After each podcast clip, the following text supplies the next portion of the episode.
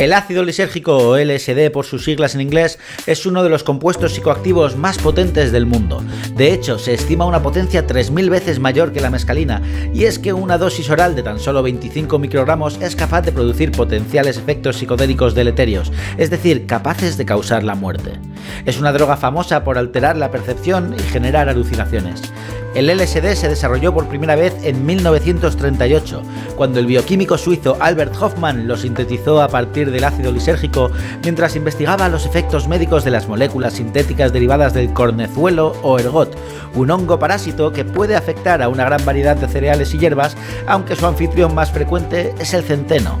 Sin embargo, las propiedades alucinógenas del LSD no se descubrieron hasta 1943, cinco años después, cuando Hoffman ingirió involuntariamente la sustancia al llevarse la mano a la boca tras manipularla, convirtiéndose así en la primera persona de la que tenemos constancia en conocer los efectos psicodélicos del LSD.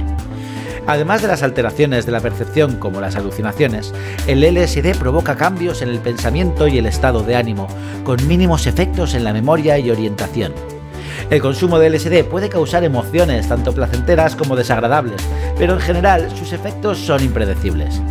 Normalmente una alucinación es algo que vemos que no es real, pero que percibimos como real. Sin embargo, algo curioso en el LSD es que las pseudoalucinaciones son más frecuentes, es decir, alucinaciones en las que se es consciente de que no son reales. Eso sí, algunos efectos adversos agudos pueden incluir crisis de ansiedad, psicosis y depresiones profundas. Además, la sobredosis puede producir vómitos, hipertermia, insuficiencia respiratoria, pérdida de control de esfínteres, haciendo que te orines o defeques encima, coma y muerte. También, en algunos casos, uno puede perder la capacidad de apreciar los peligros o de sentir miedo, perdiendo así la posibilidad de ser prudente en sus decisiones y haciendo cosas como no mirar a los dos lados de la carretera al cruzar o hacer puenting con papel higiénico. ¿Pero quieres saber cómo funciona? Nuestro cerebro tiene muchos receptores para poder captar y ser influenciado por los efectos de moléculas como la dopamina, glutamato o receptores adrenérgicos.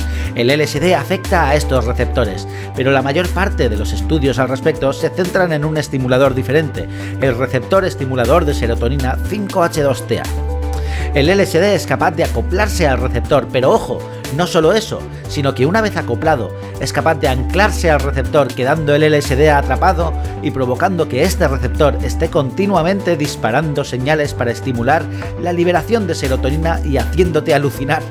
Cuando tu cuerpo logra reaccionar unas 12 horas después y al no poder eliminar el LSD de ese receptor porque está anclado, al cerebro no le queda otra opción que la brillante idea de absorber todo el receptor para poder alcanzar y degradar el LSD.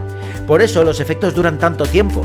Pero ojo porque el LSD también genera tolerancia inmediata, en cuestión de dos días, lo que significa que la misma dosis ya no tiene el mismo efecto y se requiere ir aumentando la dosis para lograr los mismos efectos.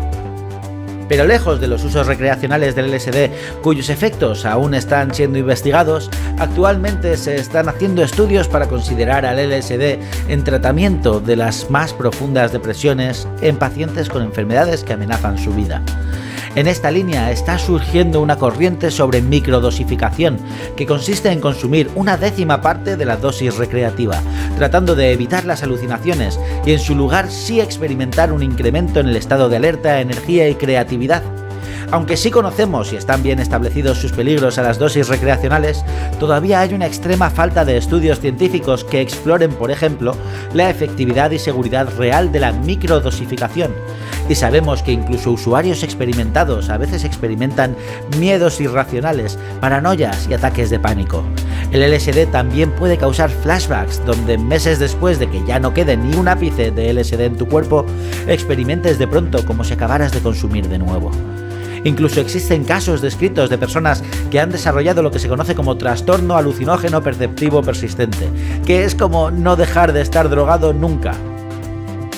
Este vídeo ha sido posible gracias a la ayuda de todas las maravillosas personas que nos apoyáis en Patreon.